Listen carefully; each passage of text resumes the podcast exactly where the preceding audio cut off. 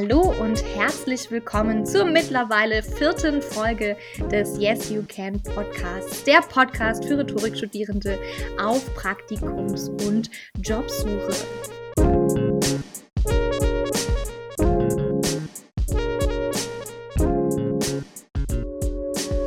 Name ist Gloria Röpke-Marfurt. Ich bin die Gastgeberin dieser vierten Folge und auch heute habe ich mir wieder einen Gast mitgebracht, dieses Mal aus dem Bereich der politischen Kommunikation, ein klassisches Tätigkeitsfeld für angehende RhetorikerInnen, den ehemaligen Studienkollegen von mir, Lennart. Hallo Lennart, herzlich willkommen in unserem Podcast. Hallo Gloria. Ja, ich freue mich, hier zu sein. Äh, lieber Lennart, du kennst es wahrscheinlich schon von den letzten Podcast-Folgen, in die du schon ein bisschen reinhören könntest. Immerhin bist du jetzt unser krönender Abschluss der ersten Staffel.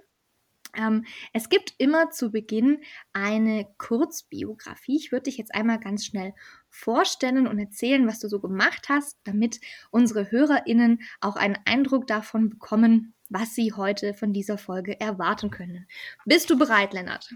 Ich bin total bereit. Gut, dann hören wir uns jetzt mal an, was du alles so gemacht hast bisher in deinem Leben.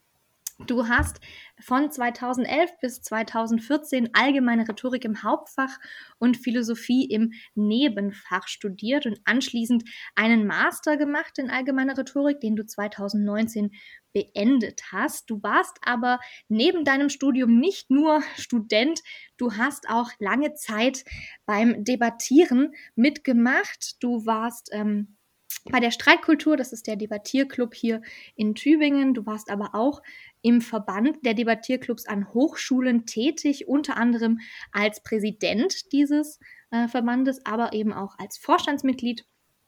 Du warst nebenberuflich bis 2019 auch als freier Rhetoriktrainer tätig, auch das ganz interessant und hattest dann 2020 den, ich nenne es jetzt mal, Einstieg in die bezahlte Berufswelt gefunden mit einem Praktikum bei Brunswick. Das ist eine Kommunikationsberatung und die machen unter anderem Public Affairs und Public Relations wenn ich das noch richtig weiß, und bis dann Ende 2020 direkt in die politische Kommunikation gegangen und warst Wahlkampfreferent bei der SPD Rheinland-Pfalz, für deren Wahlkampf und hast dort unter anderem Reden geschrieben, aber auch die Konzeption und Redaktion von Wahlkampfmaterialien übernommen. Und jetzt bist du tätig seit diesem Sommer in Saarbrücken als Grundsatzreferent im Ministerium für Wirtschaft, Arbeit, Energie und Verkehr des Saarlandes. Das ist doch mal ein prägnanter Berufstitel, würde ich mal sagen. Ich hoffe, ich habe den jetzt richtig ausgesprochen und ich hoffe, du bist bereit, heute mit uns ein bisschen darüber zu sprechen, wie man seinen Fuß in die Tür der politischen Kommunikation und Wahlkampfstrategie bekommt. Ja, sehr gerne.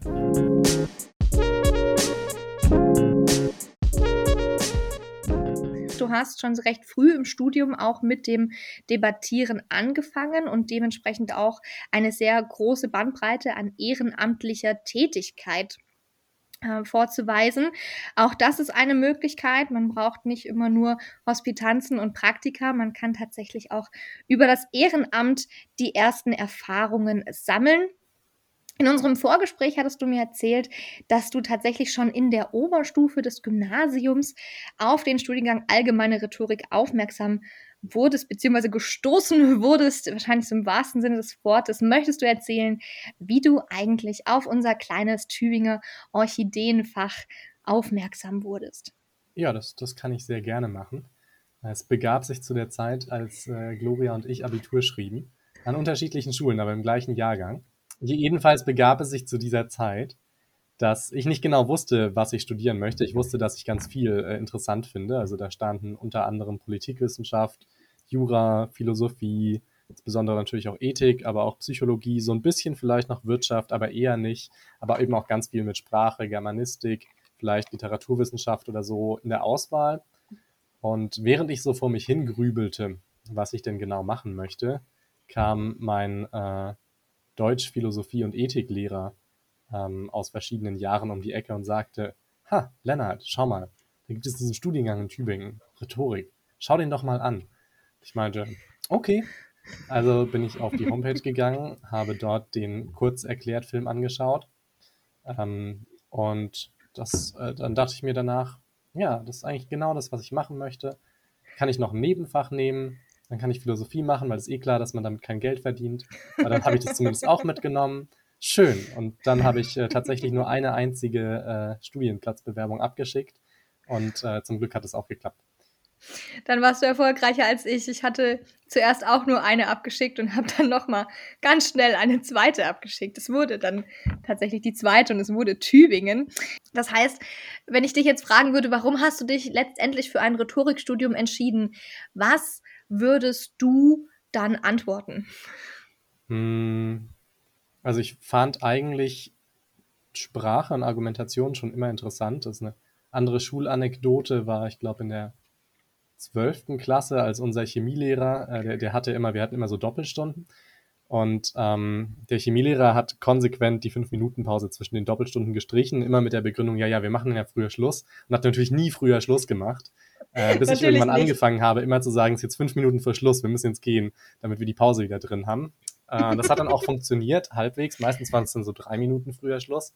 Immerhin. Und als ich einmal krank war, äh, hat unser Chemielehrer dann gesagt, da unser Arbeiterführer heute nicht da ist, werden wir die Pause natürlich ersatzlos streichen. Und ähm, wow. das, das zeigt, glaube ich, ganz gut, dass ich schon damals eine gewisse Veranlagung hatte, äh, solche Dinge ernst zu nehmen und äh, tatsächlich zu argumentieren. Ähm, das politische Engagement war dir quasi in die Oberstufenwiege gelegt. Ja, äh, gewissermaßen schon. Ähm, ich hatte auch viel Spaß an beispielsweise Ethik oder äh, Philosophie, wo man ja auch durchaus sehr viel diskutiert. Ähm, und dann dachte ich eigentlich, naja, Politik finde ich interessant, Argumentieren finde ich interessant. Und wenn ich mir jetzt irgendwas mit dem Abitur dann schon beruflich vorstellen sollte, dann wäre es wahrscheinlich am ehesten irgendwas mit politischer Kommunikation, vielleicht so Campaigning oder irgendwas in die Richtung.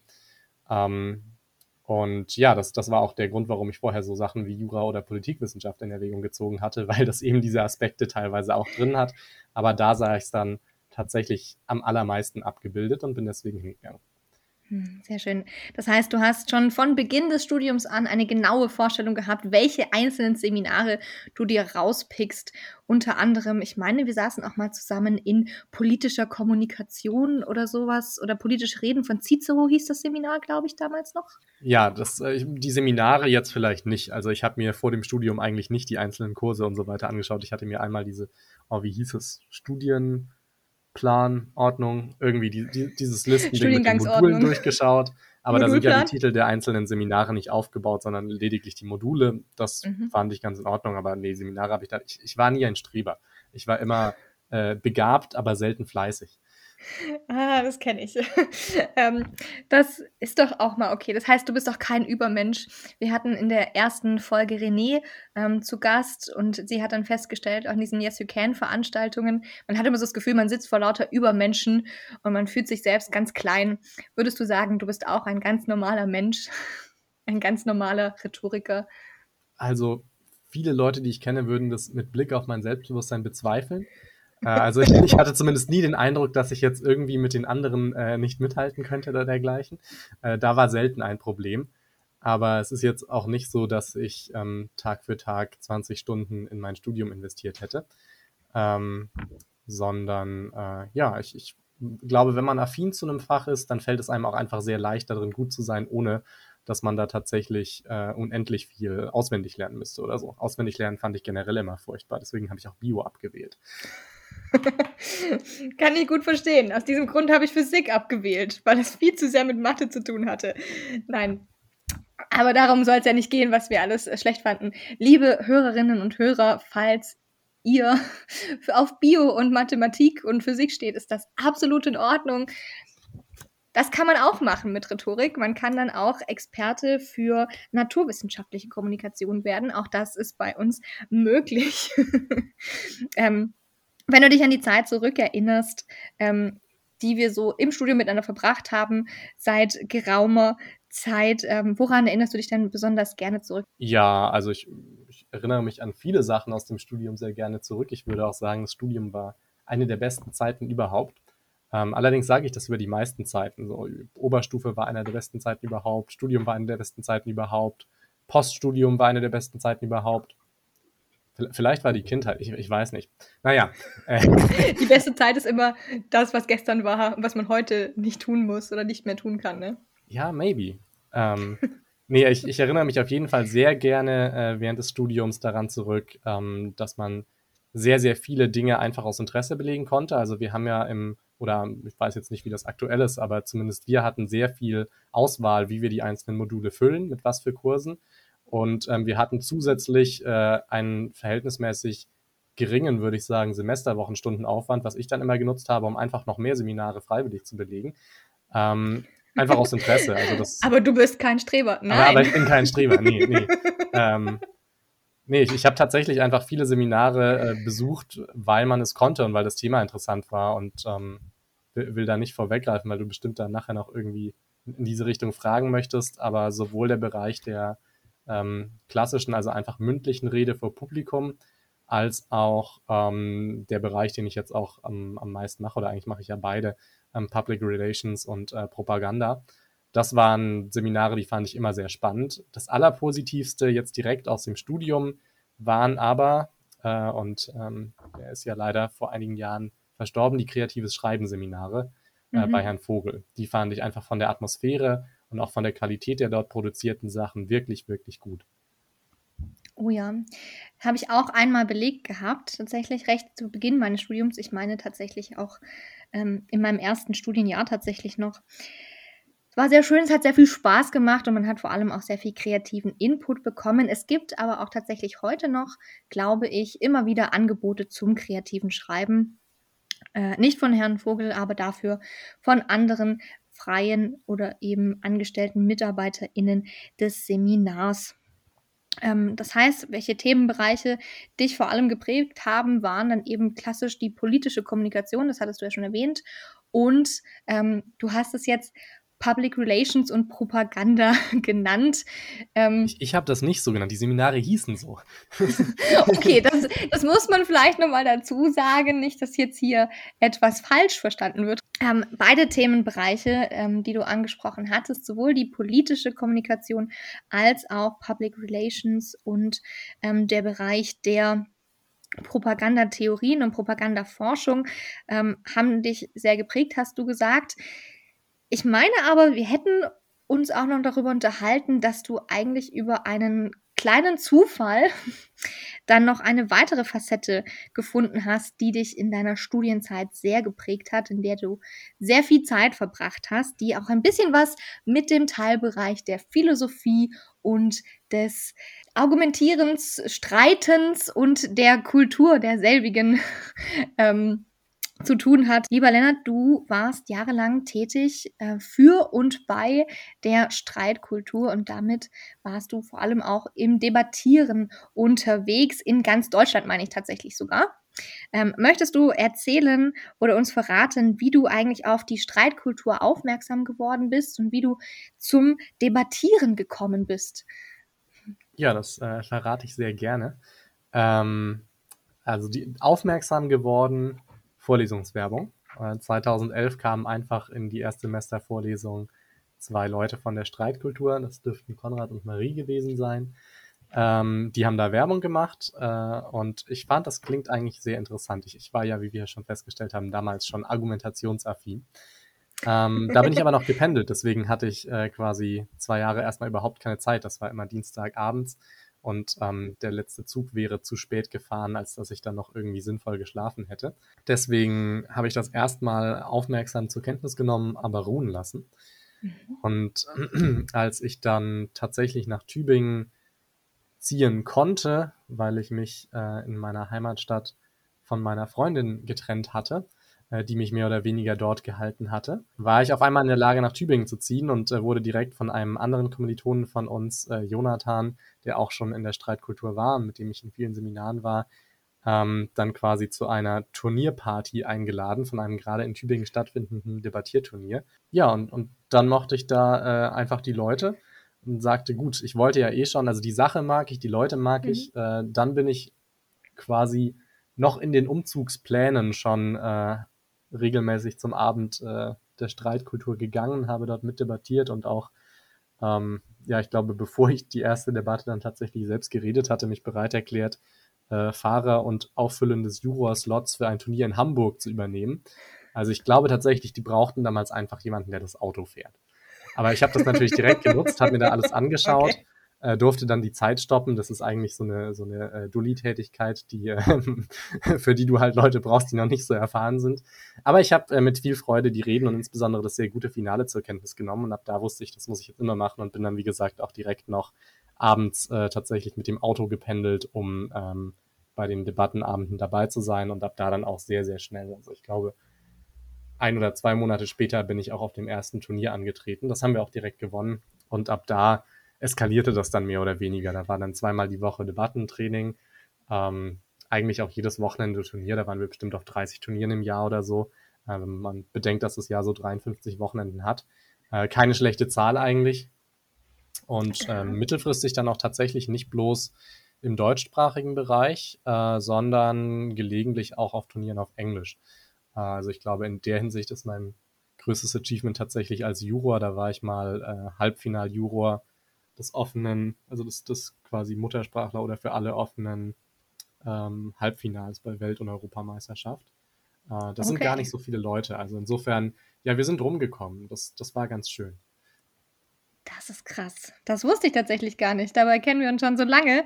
Ich habe gar nicht gewusst, dass du sogar international dann quasi fast mit tätig warst. Aber ähm, einmal so aus Interesse und man muss ja auch bedenken, dass diesen Podcast vor allem Studierende hören, die sich jetzt gerade so ein bisschen orientieren und ähm, vielleicht noch gar nicht so genau wissen.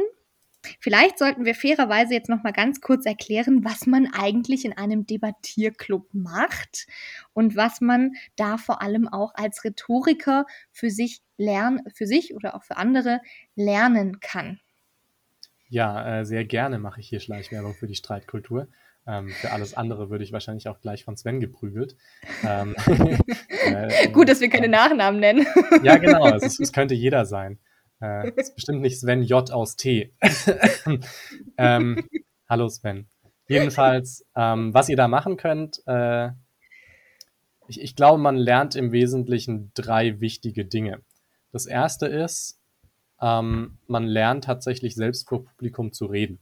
Also man redet dort regelmäßig und ähm, meine Erfahrung nach vielen, vielen Jahren sowohl im Debattieren als auch im Rhetorikstudium als auch ähm, als Rhetoriktrainer nebenbei ist, dass es den Leuten wenig hilft, wenn sie einmal irgendwie für zwei Tage oder so einen Crashkurs machen. Ähm, so redet ihr besonders gut. Das verfällt meistens nach zwei, drei Wochen. Also die haben dann noch so ein bisschen was im Kopf und sind ein bisschen weniger schlecht aber nicht wirklich gut. Und wenn man gut werden möchte, muss man eigentlich langfristig verschiedene Dinge sich antrainieren oder auch abtrainieren.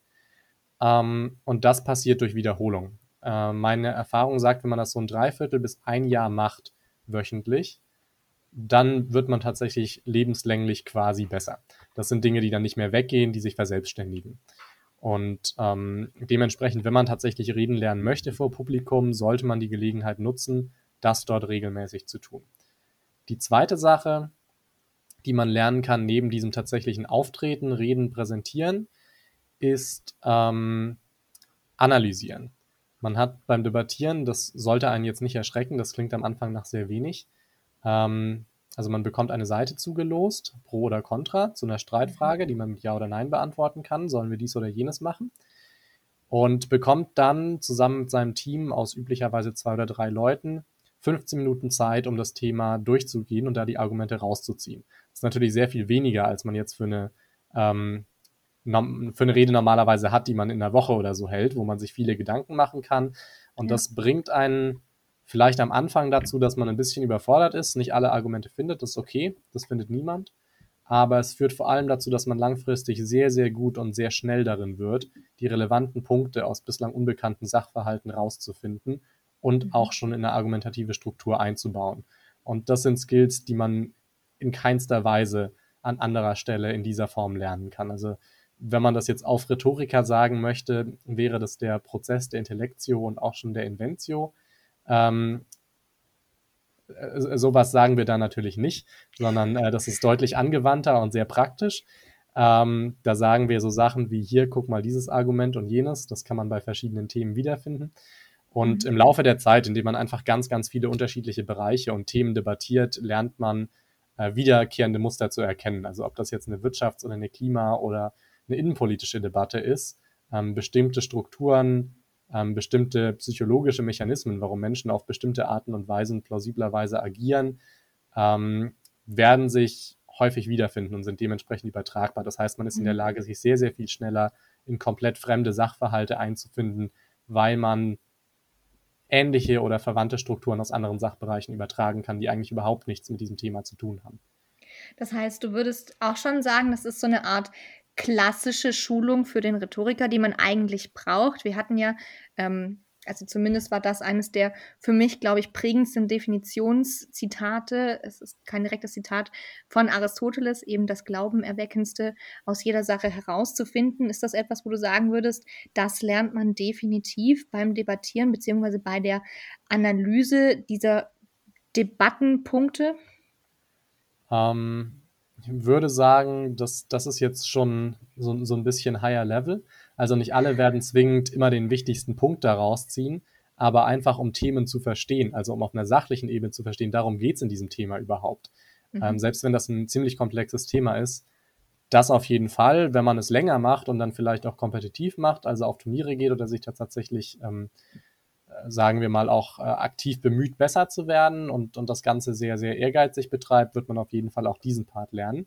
Ich würde sagen, das ist was, was der klassische Rhetoriker auf jeden Fall braucht, also der, der eine Rede vor Publikum in Präsenz halten möchte. Ähm, ob er sich das jetzt hier erwirbt oder woanders, ist, ist natürlich äh, sekundär, aber das ist auf jeden Fall eine Eigenschaft, die solche Leute brauchen. Und ähm, hier ist eine sehr gute Gelegenheit, äh, diese Eigenschaft zu erwerben. Das äh, andere, was, was man vielleicht ähm, auch für moderne, nicht klassische Rhetoriker, die an einem Computer arbeiten und mit Medien oder sowas, was man da mitnimmt, ist tatsächlich, dass man eben sehr schnell Struktur in Gedanken und Texte bringt. Äh, das kriegt man aber, glaube ich, leichter auch auf verschiedenen anderen Wegen, wahrscheinlich auch, wenn man irgendwo journalistisch arbeitet. So, jetzt zur dritten Sache. Die dritte Sache sind ähm, einerseits Allgemeinbildung und andererseits Leute. Also man lernt einfach sehr viel kennen. Ähm, und insbesondere die Leute sind halt nicht nur Rhetoriker, wobei das natürlich alles nette Leute sind. Ich war mit meinen Kommilitonen und Kommilitonen immer sehr glücklich. Aber man lernt halt auch alle möglichen anderen äh, Leute aus verschiedensten Fachbereichen kennen. Also da sind Mediziner, Juristen, Politikwissenschaftler, Philosophen, äh, Chemiker. Also da, da kommen die verschiedensten Bereiche zusammen. Und das ist, fand ich zumindest eigentlich ganz bereichernd, wenn man aus verschiedensten Bereichen der Uni tatsächlich Leute kennenlernt, erfährt, was die so im Studium machen. Und ähm, tendenziell, weil diese Leute von dieser Art von Freizeitaktivität auch angezogen werden, sind das auch alles sehr offene Leute, mit denen man sich gut unterhalten kann. Ähm, du hattest vorhin angesprochen, dass ihr teilweise bis zu 30 Wochenenden in einem Jahr damit zugebracht habt, ähm, zu äh, Turnieren zu fahren, dass du zweimal die Woche teilweise ähm, auch ähm, Debattentraining hattest. Das bedeutet Rhetorikstudent sein und debattieren. Ja, ähm, wie hat das Debattieren tatsächlich dich in der Ausrichtung deines Studiums ähm, oder vielleicht auch in deiner Berufsorientierung dann geprägt oder auch verändert, weil das ja doch sehr viel Zeit eingenommen hat. Und du hast trotzdem, wenn ich das jetzt richtig sehe, bis 2014 deinen Bachelor abgeschlossen. Damit warst du tatsächlich sogar noch in Regelstudienzeit, obwohl du einen recht vollen Plan hattest. Ja, ich bin tatsächlich äh, wahrscheinlich mindestens so viel Zeit im Debattieren gewesen wie in der Uni, ähm, was auch sehr gut ging und was ich auch eine der großen Stärken tatsächlich des, ähm, der, des, des Rhetorikstudienplans, zumindest dem von damals, äh, sah, dass man einfach sehr viele Möglichkeiten hatte, sich frei zu entfalten. Also es gab so ein, so ein Grundgerüst quasi, was du mitnehmen musst, um Rhetoriker ja. zu sein. Aber es gibt eben sowohl in der Freizeit als auch in den Modulen, die man einfach zusätzlich belegen könnte oder wie man sie füllt, sehr viel Gestaltungsspielraum, um sich so auszurichten, wie man dann tatsächlich am Ende sein möchte. Und es gibt natürlich die Gefahr, dass Leute das nicht nutzen und einfach das Minimum machen und danach dann ja. einen Abschluss haben, aber nicht besonders viel, äh, viel Wissen quasi mitgenommen haben. Aber für mich war das eigentlich immer ähm, eine Chance, dass man eben sehr viel tatsächlich von dem machen und sich dahingehend entwickeln kann, wie man das möchte. Und in meinem Fall dachte ich tatsächlich damals einfach, Debattieren macht Spaß, deswegen mache ich jetzt ganz viel davon ähm, in, in, jeglicher Hinsicht. Aber äh, ich hatte damals noch nicht gedacht, dass es irgendwie später beruflich besonders viel machen würde, weil für mich war klar, ich will in den Bereich Campaigning oder ähm, politische strategische Kommunikation, die ja eher im Kopf und auf dem Papier stattfindet. Ähm, was dann sich später herausgestellt hat, gerade mit dem Aspekt Redenschreiber, äh, aber tatsächlich doch exakt dafür nützlich war, dass ich so viele Reden gehalten habe und äh, da entsprechend viel Erfahrung hatte. Ähm, ja, in, insofern, das, das war dann später doch nützlich, aber ich, ich glaube nicht, dass man alles darauf ausrichten muss, was nützlich ist, sondern es ist völlig in Ordnung, so wie ich das gemacht habe im Studium, einfach bei den Seminaren zu schauen, was interessiert mich, vor allem auch, was interessiert mich im Hinblick auf vielleicht spätere Berufswahl und nebenbei in der Freizeit Dinge zu tun, die Spaß zu machen. Äh, in diesem Fall war es jetzt Zufall, dass das dann später auch noch in, in die gleiche Richtung lief, aber ähm, das ist, glaube ich, nicht notwendig. Ich glaube, wenn man da einfach mit Interesse im Studium die Sachen verstärkt oder gewichtet, die einen interessieren. Das kann natürlich auch sein, dass man nebenbei einfach ganz viele Praktika macht oder so in Bereichen, die einen interessieren. Das ist, glaube ich, mhm. genauso legitim. Aber das Schöne ist halt, dass einem das Rhetorikstudium die Möglichkeit dazu gibt, weil man eben nicht irgendwie 20 Stunden am Tag lernen muss. Wie ging es dann nachher bei dir im Master weiter? Hattest du ähm, einen bestimmten Grund, warum du dich dazu entschieden hast, noch einen Master ranzuhängen? Ähm, ja, verschiedene. Also einerseits wollte ich gerne tatsächlich auch noch ein paar von den inhaltlich tieferen äh, Haupt- und Oberseminaren mitnehmen. Ähm, fand das Studium da allgemein hilfreich. Andererseits dachte ich mir, Master ist gut, kann man später mehr Geld verdienen. Äh, ich hatte auch noch nicht ausgeschlossen, ob ich vielleicht promovieren möchte. Dann ist so ein Master ja auch notwendig gegenüber einem ja. Bachelor. Aber ich glaube, der Hauptgrund war einfach, dass ich so viel Spaß am Debattieren hatte, dass ich gesagt habe, ich brauche einen Grund, um noch länger an der Uni zu sein. Es war aber nicht der einzige Grund. Ich hätte es wahrscheinlich auch gemacht, wenn ich mit dem Debattieren nie in Kontakt gekommen wäre. Okay, aber du würdest schon sagen, debattieren war das, was dich, glaube ich, am stärksten geprägt hat im Studium. Ja, ja, auf jeden Fall. Sehr schön. Ähm, du warst tatsächlich dann ja auch Präsident ähm, des Verbandes oder des, doch, des, des, du warst Präsident des Verbandes der Debattierclubs an Hochschulen und hast damit ähm, einiges auch an Ehrenamtserfahrungen tatsächlich gesammelt. Ähm, die waren auch, wenn ich das richtig gesehen habe, verstärkt im Master dann noch, oder? Ähm, ich habe schon während des Bachelors ähm, den, den Vorstandsvorsitz in der Tübinger Streitkultur übernommen. Das war ich zwei Jahre. Danach habe ich sehr, sehr viel ehrenamtlich im Dachverband gemacht. Also da war ich zwischenzeitlich äh, Chefredakteur unseres Online-Szene-Blogs. Ähm, ich war in verschiedensten Beiratsposten tätig für Seminare, äh, für Fördermittelakquise, für die verschiedensten Dinge. Habe auch relativ viele Projekte organisiert ähm, und letzten Endes war ich dann auch tatsächlich zwei Jahre Präsident des Dachverbands. Ähm, ja, da habe ich also sehr, sehr viele unterschiedliche Dinge gemacht und äh, tatsächlich mache ich auch heute noch ein, ein wenig Betreuung von ähm, Partnern des, des Dachverbands. Das heißt, ähm, auch der Bereich der Kommunikationsberatung oder der Beratung in kommunikativen Rhetoriker-affinen, RhetorikerInnen-affinen Fragen lag dir quasi schon auf der Zunge. Wie kam es dann eigentlich tatsächlich, dass du dich nach deiner Masterarbeit ähm, für ein Praktikum entschieden hast bei Brunswick? Das ist eine internationale Kommunikationsberatung. Und ähm, ja, wie kam es einfach dazu, dass du das nach deinem Master gemacht hast? Ah, da, da kommt jetzt ganz viel zusammen, worüber wir schon gesprochen haben. Also ähm, tatsächlich ähm, einerseits Interesse. Ich, ich habe mich ja schon immer für diesen Bereich strategische Kommunikation mhm. im politischen Umfeld interessiert und ähm, gerade das Berliner Office von Brunswick ist auch äh, sehr nah am Kommunikationsbereich Politik dran. Ähm, dementsprechend klar Affinität in dieser Hinsicht. Ähm, das nächste, was dazu kommt, ist das Debattieren. Ähm, ich hatte überlegt, ähm, was, was möchte ich denn alles für Bereiche machen? Da kam halt einerseits ähm, quasi der privatwirtschaftliche Bereich, also Kommunikationsberatung, ähm, und andererseits eben der politische Bereich in Frage. Mhm. Und ähm, tatsächlich hat eine Alumna des Debattierens ähm, bei Brunswick gearbeitet. Äh, auch ein, ein Alumnus gibt es, der da aktuell noch arbeitet. Ähm, und dementsprechend äh, wurde mir das direkt einfach von denen mal vorgeschlagen, ob ich nicht Lust habe, da hinzugehen. Und ähm, das letzte war dann, dass ich ähm, spezifisch nach Berlin wollte, äh, um dort zusammen mit meiner damaligen Freundin ähm, quasi ins Berufsleben einzusteigen. Und dementsprechend war das einfach was, was sich angeboten das hat, äh, das da zu machen. Zumal ich festgestellt habe, dass viele Arbeitgeber die verschiedenen ehrenamtlichen Tätigkeiten im Debattieren wenig einordnen konnten. Also ich glaube, ich habe ja. da extrem viel gelernt, aber ich glaube, nicht jeder Recruiter versteht, was ich dort gelernt habe. Dementsprechend äh, auf jeden Fall sehr viel Skillerwerb, aber ich würde sagen, dass man, also aus Retrospektive natürlich dann irgendwie auch, ähm, auch selbstkritisch, dass ich wahrscheinlich etwas weniger Ehrenamt und etwas mehr vereinzelt Praktika hätte machen sollen. Aber um jetzt hier keine Angst zu schüren, es hat dann trotzdem geklappt, oder?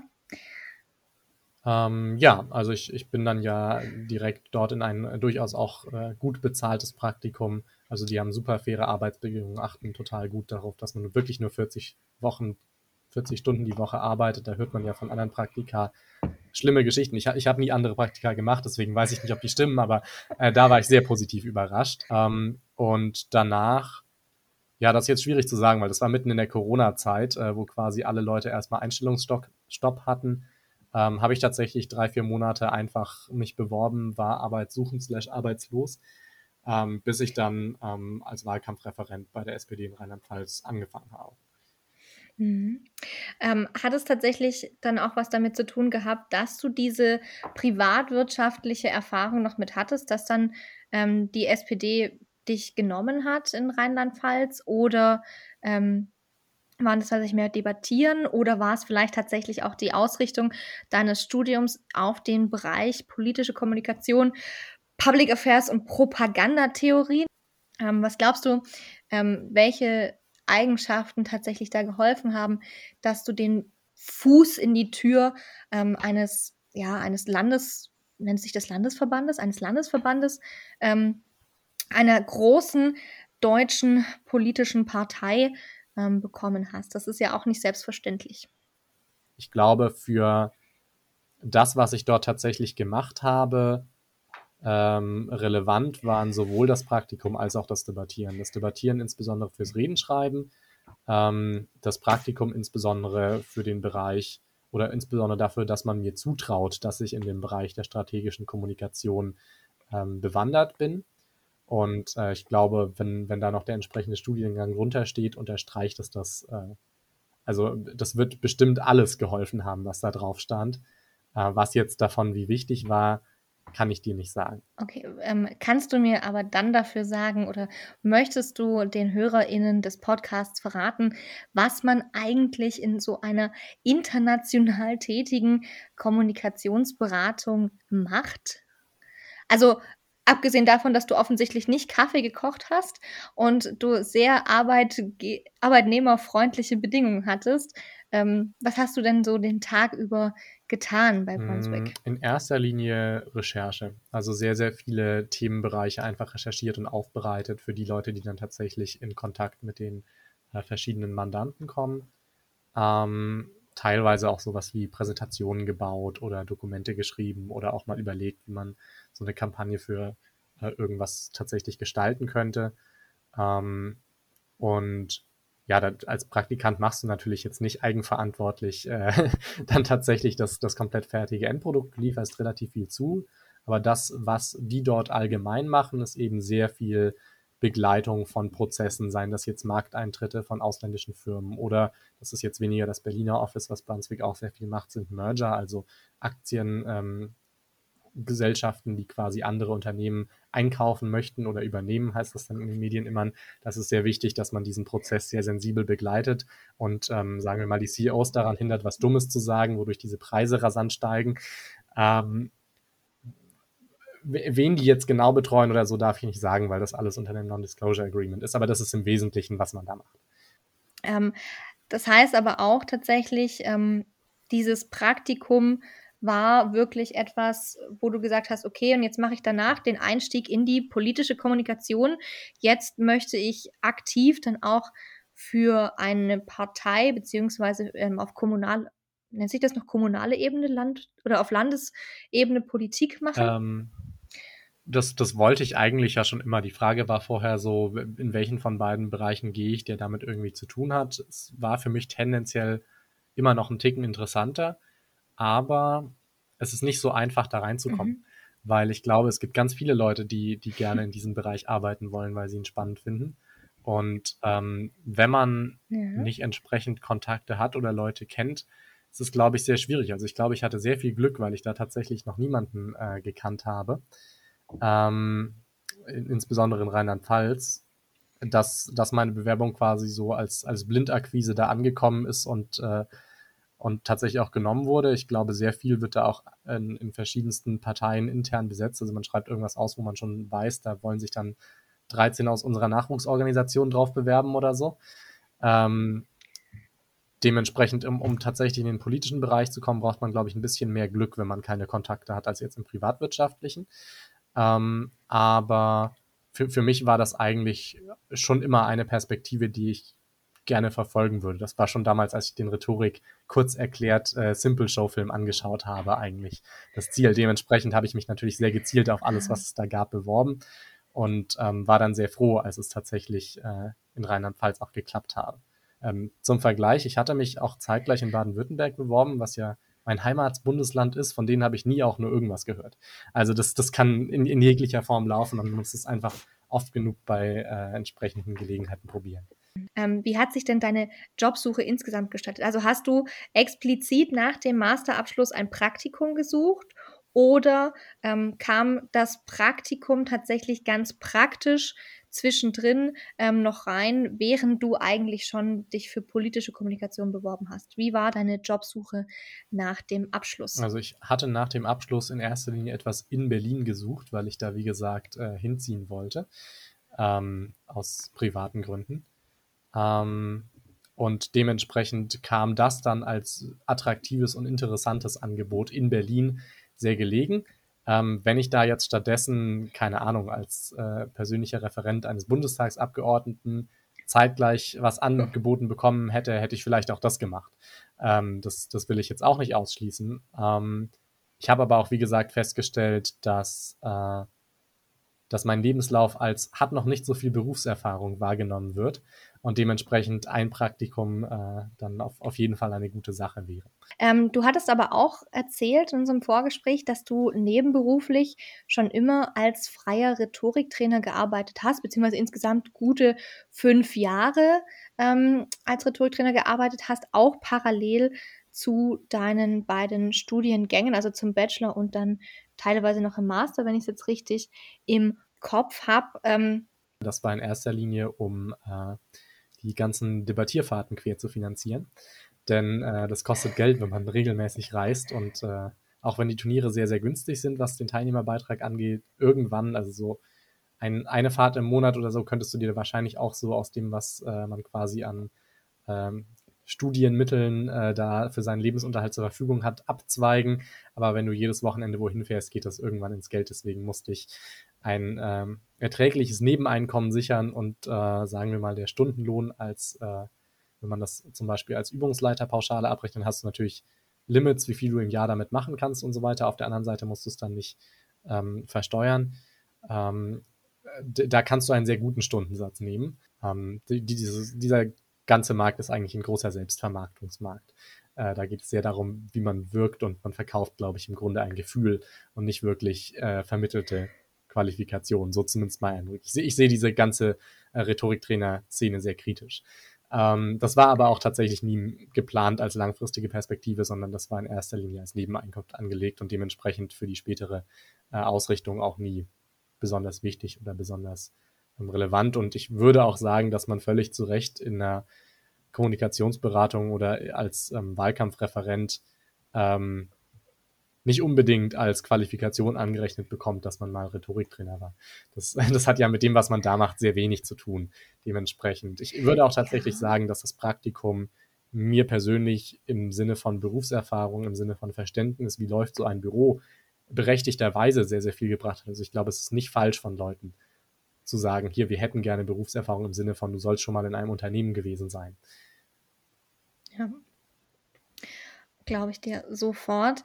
Ähm, und hat dann aber wenigstens der, das Tätigkeitsfeld des Rhetoriktrainings dir dahingehend geholfen, dass du auch weiter quasi Erfahrung beim Reden, Schreiben gesammelt hast?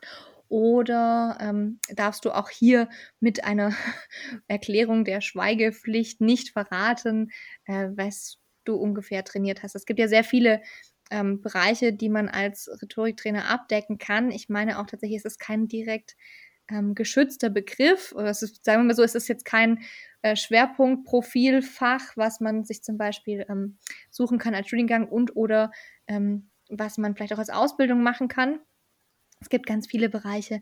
Ähm, möchtest du verraten, in welchem du tätig warst? Das war das mehr Redenschreiben oder Stimmtraining? Was hast du gemacht? Ähm, nee, tatsächlich nicht Redenschreiben, auch nicht Stimmtraining. Also ich würde tatsächlich sagen, Stimmtraining sollte man äh, im Zweifelsfall den Logopäden überlassen. Die sind dafür sehr viel technisch qualifizierter als wir Rhetorikstudenten, weil die einfach ein physisches Verständnis dafür haben, wie die Anatomie im menschlichen Körper dabei aussieht. Also das ist ein Detailgrad, den wir nicht machen könnten. Das äh, fände ich ethisch auch fragwürdig, wenn wir uns das quasi anmaßen, ohne dass wir da zusätzlich qualifiziert würden.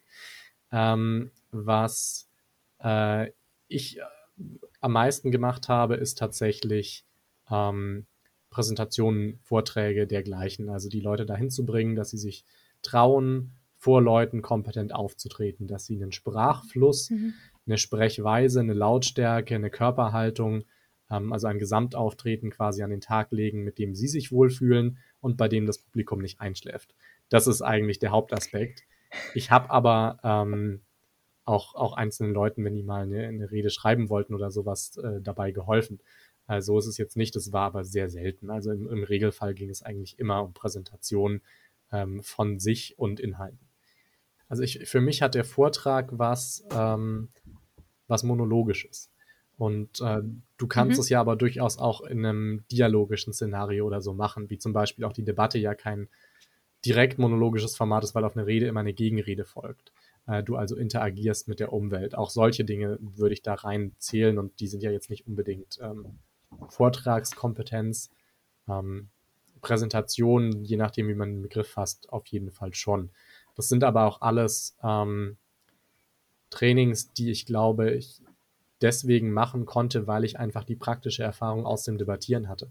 Also wenn man lange genug redet mhm. und auch als Juror Leuten hilft, sich zu entwickeln, besser zu reden, ähm, klar ist das irgendwie jetzt nicht besonders ähm, akademisch veranlagt. Ich meine, gut, ich, ich hatte den zusätzlichen Rhetoriker-Hintergrund, aber andere aus dem Debattieren, die mit mir zusammen als Trainer gearbeitet hatten, haben äh, Wirtschaft studiert oder so. Ähm, da ging es sehr, sehr viel wirklich darum, dass man die praktische Kompetenz hat, dass man weiß, auf diese Art und Weise hilfst du Leuten tatsächlich besser zu reden. Ähm, das ist was, was man sehr schwer aus Büchern lernen kann und was man einfach erlernt haben muss, Learning by Doing. Ähm, dann kam tatsächlich noch dazu, dass du ja dann ähm, Wahlkampfreferent wurdest. Das ist jetzt ähm, wo du zum Beispiel auch geschrieben hast, dass du vor allem ähm, Reden geschrieben hast, dass du aber auch Konzeption und Redaktion von Wahlkampfmaterialien gemacht hast und dann vermutlich auch mal die, ich sage mal, Büroarbeit ähm, der Terminkoordination, Terminvorbereitung, natürlich auch der Kommunikation mit unterschiedlichen ähm, Adressaten, würden wir jetzt in der Theorie sagen, also vor allem Bürgern, Verbänden und so. Ähm, wie genau darf man sich dann quasi so deinen Alltag dort vorstellen? Also machst du jeden Morgen um oder hattest du jeden Morgen um acht ähm, die Kaffeemaschine angemacht, dich an den Schreibtisch gesetzt und ähm, als erstes mal zwei Reden geschrieben und dann drei Telefonate geführt oder was ähm, macht man tatsächlich so aktiv? Ähm, man muss dazu sagen, in der äh, in Rheinland-Pfalz gab es ja 2021 Landtagswahlen. Dafür warst du, wenn ich es richtig verstanden habe, Wahlkampfreferent. Ja. Ähm, was genau hast du da so tagtäglich gemacht, was man auch so im Rhetorikstudium vielleicht ähm, schon an Erfahrungen mitnehmen kann? Ja, unterschiedlich. Also es gab so ein Grundportfolio an aus meiner äh, Perspektive lästigen Aufgaben, die man machen musste. Ähm, dazu gehört beispielsweise äh, das Beantworten von sogenannten Wahlprüfsteinen. Also verschiedene Organisationen, Verbände schicken vor Wahlen regelmäßig große Fragebögen an die Parteien. Die sollen dann ausfüllen, was, was genau werden sie machen in Bezug auf? Und, und da gibt's wirklich alles. Also da kam, da, da kommen Automobilindustrie, Milchviehhalter, äh, jede Art von, von Verband, die man sich vorstellen kann, Sport natürlich sowieso, kommen und, und wollen im Grunde alle wissen, ob du ihnen mehr Geld gibst.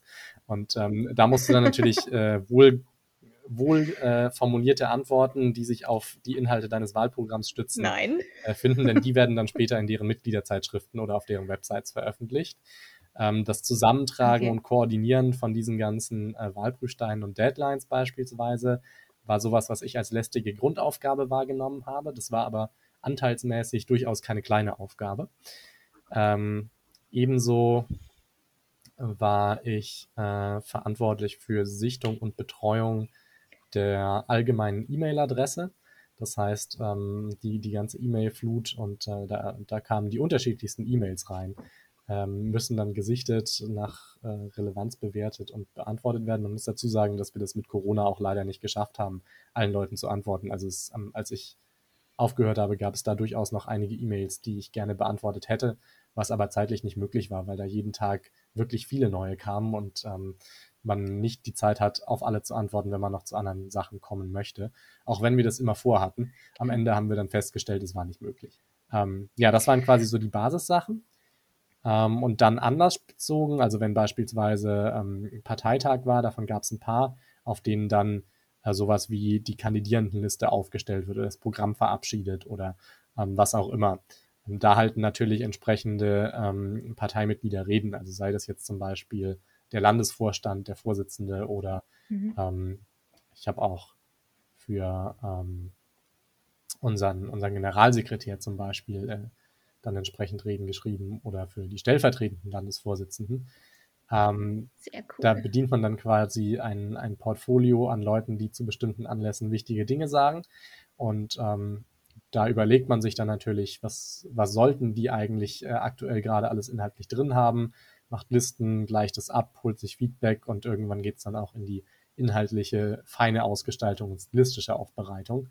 Und ähm, es wird natürlich auch nicht immer alles genauso übernommen und umgesetzt, wie man das reinschreibt und sich vorstellt. Also ganz, ganz viele basteln dann auch nochmal drumrum nach, drin rum, nachdem sie quasi diesen Entwurf haben. Je besser du sie kennst, desto weniger werden sie am Ende ändern, weil du es schon besser auf sie zuschneiden kannst.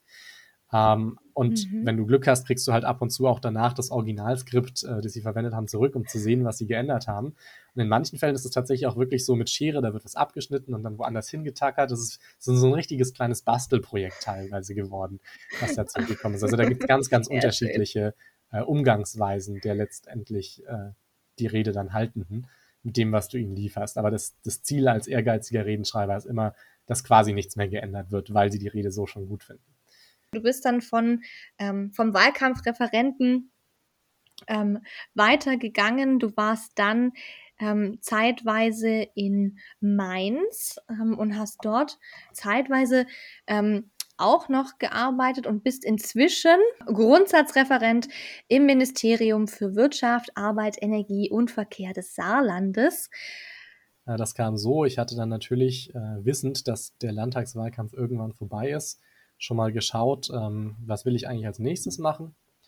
Und ähm, da gab es eben äh, im, im rheinland-pfälzischen Innenministerium äh, gerade den vakanten Posten des Redenschreibers und äh, da der rheinland-pfälzische Innenminister zeitgleich auch der rheinland-pfälzische SPD-Landesvorsitzende ist, kannte der quasi schon meine Redenschreiber-Skills, weil ich für ihn in seiner Funktion als Landesvorsitzender äh, ja durchaus schon Reden geschrieben habe. Und äh, dementsprechend mhm. ähm, wurde ich von dort darauf aufmerksam gemacht, dass diese Stelle doch vakant ist und man sich da ja bewerben könnte, was ich dann gemacht habe. Und parallel hatte ich ähm, quasi im, äh, über meinen direkten Chef, das ist äh, der Generalsekretär in Rheinland-Pfalz gewesen, ähm, hatte ich mhm. gesagt, hey, guck mal, gibt es nicht irgendwas, wo man vielleicht noch im Bereich politische Kommunikation äh, arbeiten könnte? Und dann hat er meinen Lebenslauf noch an alle möglichen Leute rumgeschickt. Und ähm, das war dann tatsächlich eben nicht bei der Partei, aber in einem SPD-geführten Ministerium hatten sie im Saarland ebenfalls noch Bedarf äh, in der ähm, ja, Grundsatz, im, im Grundsatzreferat. Und dementsprechend hatte ich dann von dort etwas verspätet ebenfalls einen Anruf bekommen. Da hatte ich aber im MDI schon zugesagt Und ähm, dann habe ich quasi dort gesagt, hey, ich würde, weil das andere interessanter klingt, weil nur Reden schreiben versus Reden schreiben und noch mehr andere spannende strategische Dinge machen, fand ich interessanter. Also habe ich gesagt, hey, ich würde gerne mhm. dahin. Ähm, ist das für euch okay? Das war für die meisten okay. äh, und dann ha haben sie mich aber gebeten, dass ich da zumindest mal die ersten zwei Wochen dann anfange, damit sie auch ein bisschen mehr Zeit haben und da quasi nicht die ganze Arbeit auf irgendwelche anderen Leute abgewälzt wird, die in der Zeit an Reden anfällt. Das habe ich natürlich gerne gemacht und dort dann zwei Wochen lang nur Reden geschrieben. Ähm, und äh, bin danach jetzt äh, im Saarland gelandet, wo ich unter anderem Reden schreibe. Heute zum Beispiel. Sehr schön. Ähm, was macht man denn? Du hattest äh, gesagt, man macht noch ganz viele andere strategische, spannende Dinge als Grundsatzreferent.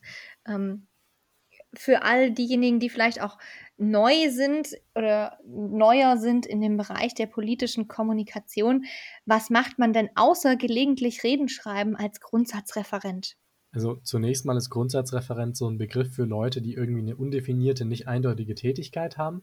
Das heißt, grundsätzlich kannst du als Grundsatzreferent alles machen. Das kann bei jedem der gleiche Name oder die gleiche Bezeichnung draufstehen und was völlig anderes dahinter stehen. Äh, deswegen kann ich nur sagen, was ich jetzt konkret mache. Ähm, und unser Referat ist so eine Mischung aus Terminvorbereitungen für die Ministerin und den Staatssekretär, also zum Beispiel mhm. Grußworte, Reden, ähm, alles, was da ins, ins kommunikative Langfristige geht, was nicht direkt äh, in die Zuständigkeit des Pressereferats fällt. Also die Interviews mit Journalisten würde das Pressereferat übernehmen. Ähm, eine, eine, Rede jetzt, eine klassische beispielsweise ähm, im Plenum oder so, oder was weiß ich, wenn die Ministerin irgendwo einen Vortrag hält. Ähm, das das äh, fällt dann eher in unserem längerfristig planenden Bereich. Okay. Ähm, aber wir überlegen auch, wie man beispielsweise Gesetze oder Projekte, die das Ministerium auf den Weg bringt, sinnvoll an die Adressaten bringt. Zum Beispiel, ähm, wenn jetzt, äh, es, es, es, gab beispielsweise eine Kampagne, die ist gestartet kurz bevor ich dorthin gegangen bin, äh, die Zukunftsschmiede sah.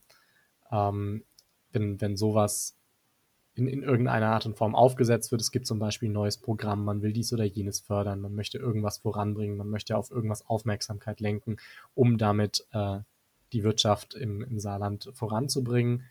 Dann würden wir überlegen, wie kommunizieren wir das am besten, um das bei den relevanten Zielgruppen bekannt zu machen, anzukündigen oder auch äh, ja irgendwie gut aussehen zu lassen, damit die da dann Interesse oder eine gute Meinung von haben. Mhm. Das heißt tatsächlich, ähm, dein, sag ich mal, Rhetorikwissen, deinen rhetorischen Werkzeugkasten aus dem Studium kannst du eigentlich fast täglich anwenden, oder? Ich, also ich es klingt so ein bisschen so nach, du musst es.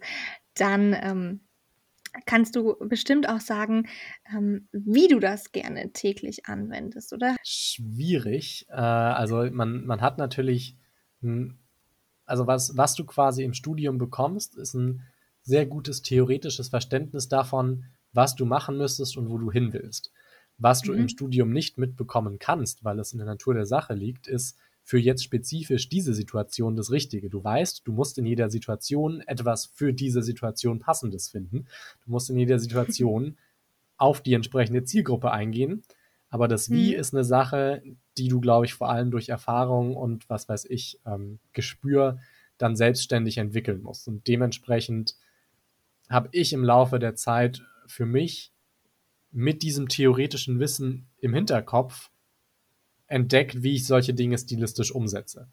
Ähm, mhm. Also ich weiß natürlich, wie ich klassischerweise eine Rede gestalte. Ich habe über das Debattieren die Erfahrung, solche Publika reagieren meistens auf diese Art von Botschaften. Ich habe über jetzt einfach die Berufserfahrung, die ich habe und die Redeerfahrung aus dem Debattieren einen guten Eindruck davon, mhm. was für Menschen auf welche Arten und Weisen reden. Also es gibt bestimmte Reden, die können manche Leute einfach nicht halten. Also wenn, wenn jemand einfach einen persönlichen anderen Redestil hat, kannst du der Person ja. nicht die gleiche Rede hinlegen wie jemanden, der komplett anders redet. Also die eine Person redet vielleicht fröhlich, lebendig, persönlich, die andere Person hat einfach einen super trockenen, sachlichen Stil. Und für beide Personen musst du eine andere Rede schreiben. Ansonsten wird die beim Publikum nicht authentisch ankommen. Ähm, das ja. heißt, ich habe all das Wissen, was wichtig ist, kombiniere es mit meiner Erfahrung, was bei welchen Leuten funktioniert und gieße das dann zusammen in eine Rede. Okay, aber, ähm, das heißt schon, dass, äh, Aspekte wie antizipatorisches Adressatenkalkül oder auch einfach tatsächlich das Aptum, sowohl das Innere als auch das Äußere, die Angemessenheit einfach permanent zu deinem Job mit dazugehören, oder? Genau, die sind so ubiquitär, dass du da nicht mehr groß, äh, denkst: „Oh, jetzt muss ich aber noch mal den Aptum-Check machen“, sondern du du weißt von vornherein, das das geht dir quasi ins Blut über. Du weißt, dass du's so machen musst, aber du du machst auch nicht, wenn du 'ne Rede schreibst, irgendwie noch die klassischen 6 Schritte mit der Intellectio und so weiter und denkst dir: „Okay, jetzt mache ich die Intellectio.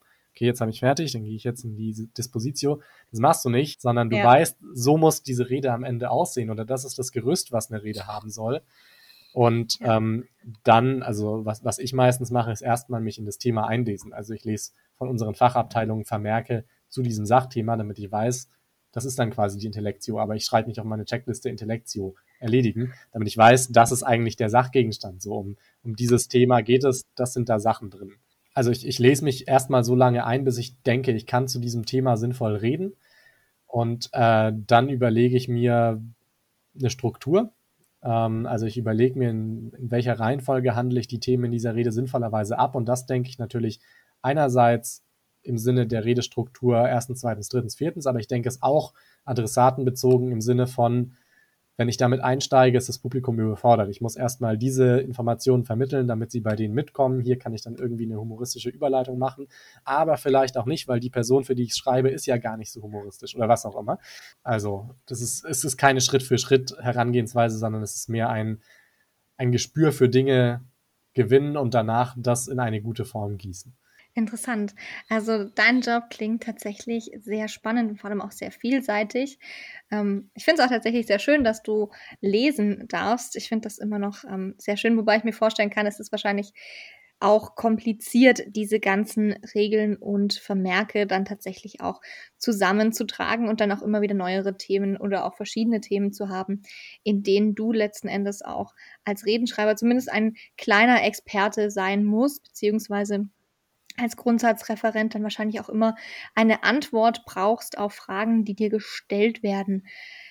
Stichwort Fragen, die dir gestellt werden. Wir sind schon ähm, wir kommen so auf die letzten Meter unseres Interviews. Aus jetziger Sicht würde mich ja tatsächlich noch interessieren, was war eigentlich dein größtes Learning aus dem Rhetorikstudium, beziehungsweise, ähm, wir hatten uns ja, ähm, unterhalten, tatsächlich auch im Vorgespräch über so wichtige Erkenntnisse, ähm, auf dem Weg in die politische Kommunikation, die vielleicht auch schon im Studium, ähm, bei dir gekommen sind. Genau, ich glaube, aus dem Studium mitgenommen, was was mir jetzt hier, äh, am meisten bringt, ist tatsächlich das Bewusstsein, dass man im Studium die Möglichkeit hat, Dimensionen von Planung oder von Strategie zu erkennen, die Leute, wenn sie im Alltag umherlaufen, niemals sehen würden. Also, es ist ganz, ganz viel nicht erkennbar, was von der Arbeit von Rhetorikern oder allgemein strategischen Kommunikatoren, ähm, in in solche, äh, Themenfelder einfließt. Also, du siehst am Ende vielleicht eine Rede. Was du nicht siehst, ist, wie viele Dinge in dieser Rede feingetuned sind und dass diese Rede in ein Bild von Mhm. 20 anderen Maßnahmen stilistisch reinpasst, die zusammen ein ein Narrativ bilden oder so was. Das sind Dinge, das merken die Leute niemals bewusst, aber das sorgt dafür, dass bei den Leuten unterbewusst oder im Hinter Hinterkopf 'n Bild von Stimmigkeit, ähm, da ist. Ähm, diese dieses Bewusstsein, dass es solche Dimensionen gibt, äh, ist, glaube ich, was, was man, äh, auch über die Theorien sehr, sehr gut verstehen kann und was man, ähm, darüber dann auch schärfen kann. Ähm, 'ne andere Sache, die ich nach dem Studium dann gesehen habe, Mhm. ist eben auch, dass man mit den Theorien alleine, äh, nicht nicht durch die Welt kommt. Man muss sich auch praktische Erfahrung dafür sammeln. Ähm, was würdest du denn also sagen, war für dich die wichtigste Erkenntnis auf dem Weg in die politische Kommunikation?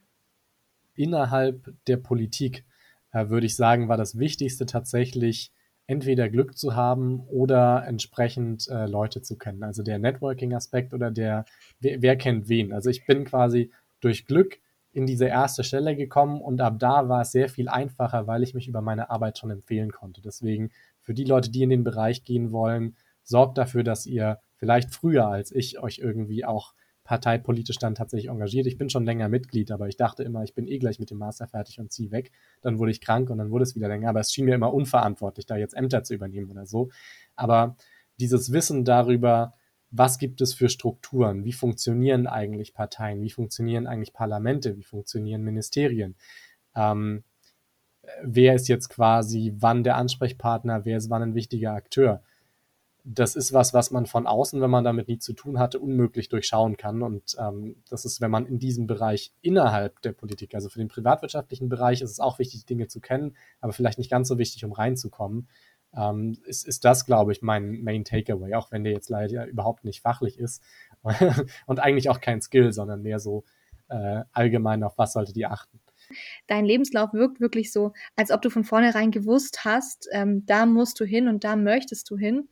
Ähm, dementsprechend, glaube ich, darf man da auch einfach mal sich freuen, dass du dann im Nachhinein sagst, so kümmert euch früher drum und ähm, guckt, dass ihr diese Chancen wahrnimmt. Ich finde das voll in Ordnung. Ja, also ich, ich, ich muss da auch dazu sagen, ich wusste immer, wo ich hin will, aber ich habe eigentlich nicht so viel geplant dafür getan. Also das war am Ende doch dass es sich jetzt irgendwie rund liest, eher Glück. Und ich glaube, da hätte man dafür sorgen können, dass weniger Glück nötig ist, wenn man zum Beispiel früher Berufserfahrung gesammelt hätte oder so. Wir sind so langsam tatsächlich aber auch am Ende unseres Podcastes, unseres Gespräches. Ähm, das heißt, es steht wieder eine Sache an, nämlich auch gegen Ende dieser vierten Folge machen wir unseren hoffentlich inzwischen schon bekannten Yes You Can Scan, den Schnellcheck für alle Rhetorikstudentinnen auf dieser äh, Job- und Praktikumssuche beziehungsweise auch auf dem Weg zur ähm, ersten Stelle. Ich möchte trotzdem dieses Format noch einmal ganz kurz erklären, ähm, damit auch du, Lennart, weißt, was natürlich gleich gefragt wird. Ich werde dir jetzt gleich drei Fragen stellen ähm, als Quintessenzen beziehungsweise als Kondensat hoffentlich auch aus unserem Gespräch, was wir geführt haben, auf die du mir gerne eine kurze und prägnante Antwort geben darfst. Also ganz entgegen der normalen politischen Kommunikation, die sich sehr häufig ähm, etwas länger gestaltet. Lieber Lennart, unsere erste Frage im Yes You Can Scan. Welche drei Eigenschaften sollte man denn deiner Meinung nach als Referent oder Referentin in der politischen Kommunikation unbedingt mitbringen? Erstens ein Gespür für Sprachwirkung, dass man sich vorstellen kann, was bei wem wann wie wirken wird. Zweitens äh, ein Interesse und auch ein Überblick äh, bezüglich des politischen Tagesgeschehens. Also man sollte schon regelmäßig die Zeitungen lesen. Das gehört dann zum Beruf einfach dazu. Auch den Teil, den man vielleicht nie gelesen hat, weil er kommunal ist und einen das Dorf von nebenan bislang nicht interessiert hat. Okay. Und drittens Stressresistenz. Da haben wir noch gar nicht drüber gesprochen, aber gerade im Wahlkampf gibt es durchaus einige äh, Spikes, was quasi die vom Arbeitgeber notwendigerweise beanspruchte Zeit angeht. Und ähm, wir hatten da durchaus auch eine Urlaubssperre. Das heißt, äh, damit sollte man klarkommen. Dann unsere zweite Frage. Welche drei Dinge sind in deinem Job als ehemaliger Wahlkampfreferent positiv gewesen und welche drei eher negativ? Also sehr cool ist auf jeden Fall, dass man total nah an den Ereignissen dran ist. Also du fährst quasi immer als Erster, äh, wenn irgendwas passiert ist und was passiert ist und warum und überhaupt und vor allem auch was passieren wird. Du darfst mhm. natürlich niemandem verraten, äh, aber es ist auf jeden Fall cool, das zu wissen. Das ist eine äh, Geheimgesellschaft. oh ja, das, das zweite, das ist jetzt fallspezifisch, das ist wahrscheinlich nicht überall so, aber spezifisch in diesem Fall in äh, Rheinland-Pfalz hatten wir ein sehr gutes und auch sehr junges Team, also richtig coole Leute, die alle gut zusammengearbeitet haben. Das hat richtig viel Spaß gemacht. Und ähm, der dritte positive Aspekt ist, würde ich sagen, dass man viele Kontakte dabei knüpft, also viele Leute kennenlernt. Ähm, das ist dann tatsächlich Networking. Zu den Sachen, die nicht so positiv sind, äh, auf Platz 1 die Arbeitsbelastung. Also das ist tatsächlich sehr ähm, ja, spezifisch auf einzelne Tage, Wochenenden oder wenn irgendwas hochkommt, dann muss man halt mal länger bleiben. Also da sollte man jetzt nicht zu viel Privatleben vorhaben in dieser Zeit. Ähm, klar, man kann welches vorhaben, aber man sollte durchaus damit rechnen, dass man an einzelnen Tagen halt vielleicht auch mal irgendwie abends dann äh, ein Date absagen muss oder so, weil man da noch länger arbeiten muss. Ähm, Das, das ist also quasi dieser Belastungsaspekt, den, den lasse ich als die ersten zwei negativen Aspekte durchgehen, weil ich mir keinen dritten überlegt habe. Und der tatsächliche dritte ist dann äh, natürlich, dass es zeitlich befristet ist. Also die Wahl ist irgendwann vorbei und dann braucht niemand mehr Wahlkampfreferenten. Und die sind auch nicht so häufig im gleichen Bundesland hintereinander. Also solange man nicht irgendwie, keine Ahnung, im Willy Brandt-Haus sitzt und aus Berlin regelmäßig zu allen möglichen Sachen irgendwie geschickt würde oder so, ähm, ist das natürlich was, da müsste man sich, wenn man das längerfristig machen möchte, überlegen, wo ist eigentlich wann Wahl und wann bewerbe ich mich da und bin ich bereit, so häufig umzuziehen. Also das ist jetzt äh, zumindest, wenn man das bei Landesverbänden macht, eine Sache, die äh, häufige Umzüge bedingen würde, vorausgesetzt, dass einen die dann auch immer an der nächsten Stelle haben wollen. Dann unsere dritte Frage, und das ist auch schon fast die letzte Frage. Ähm, wie würdest du deinen aktuellen Beruf als Grundsatzreferent in einem Satz zusammenfassen? Dinge lesen, Dinge wissen und die Dinge dann richtig äh, formulieren. Das, das ist im Wesentlichen, was man da machen muss. Es war ja fast schon ein Parallelismus, oder? Ja, das ist dieses, das ist dieses Stilgespür, von dem wir die ganze Zeit reden.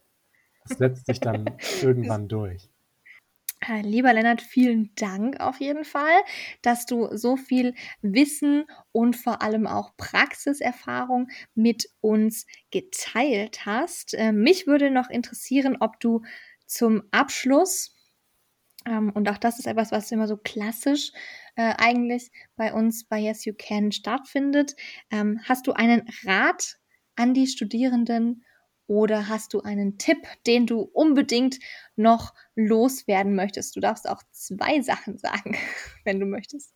Ähm, ja, auf jeden Fall. Der, der erste wäre, kümmert euch früh darum, dass ihr auch ein bisschen Berufserfahrung in eurem Lebenslauf stehen habt. Das war ein Learning, das ich einfach gemacht habe. Und der zweite wird wahrscheinlich sehr überraschend kommen. Geht zur Streitkultur. Das ist ein richtig nicer Debattierclub. Geht dahin. Das ist total gut. Das, was, ist jetzt, was ist jetzt der Rat und was ist der Tipp? Das ist, das ist beides ein äh, Rat und ein Tipp. Lieber Lennart, vielen, vielen Dank für deine Zeit und für deine Einblicke in den Bereich des Debattierens und des Wahlkampfreferententums sowie ähm, diesem Einblick in das Grundsatzreferat und deine Tätigkeiten im Bereich der politischen Kommunikation. Es hat mich sehr gefreut, dass du uns heute äh, deine Sicht auf die politische Kommunikation gegeben hast und deine Berufserfahrungen mit uns geteilt hast.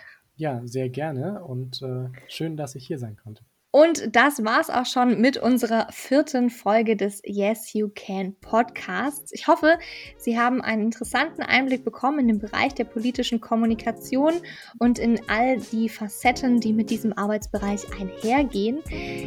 Ich sage vielen Dank fürs Zuhören und bis zum nächsten Mal.